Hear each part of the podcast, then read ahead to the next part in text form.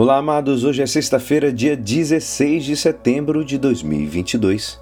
E hoje a nossa igreja nos convida a meditar juntos o Evangelho de São Lucas, capítulo 8, versículos 1 a 3.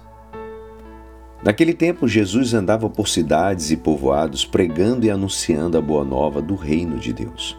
Os doze iam com ele, e também algumas mulheres que haviam sido curadas de maus espíritos e doenças. Maria, chamada Madalena, da qual tinha saído sete demônios, Joana, mulher de Cusa, alto funcionário de Herodes, Susana e várias outras mulheres que ajudavam a Jesus e aos discípulos com os bens que possuíam. Esta é a palavra da salvação. Amados, hoje Jesus caminha junto com os doze, ensinando e vai acompanhado de algumas mulheres. Se bem existe uma diferença entre discipulado dos doze e o das mulheres. Os evangelhos deixam claro que muitas mulheres formavam parte da comunidade restringida de crentes e que seu acompanhar a Jesus na fé era essencial para pertencer a essa comunidade.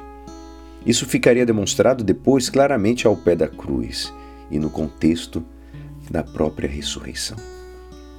Frente ao costume judeu da época que considerava as mulheres seres meio de segundo plano, vamos falar de segunda categoria, alguma coisa assim, Cristo inicia uma, uma espécie de emancipação da mulher. A feminidade realiza o humano tanto como a masculinidade, mas como uma, uma um jeito diverso, uma modulação diversa. Precisamente as mulheres têm uma especial sensibilidade para captar o novo, o diferente, o grande, o misterioso que aparece em Jesus Cristo. Ele as admite de maneira especial na sua companhia e assim emerge o carisma das mulheres. Que Nossa Senhora Maria Bendita és entre todas as mulheres e é a mãe da nossa igreja.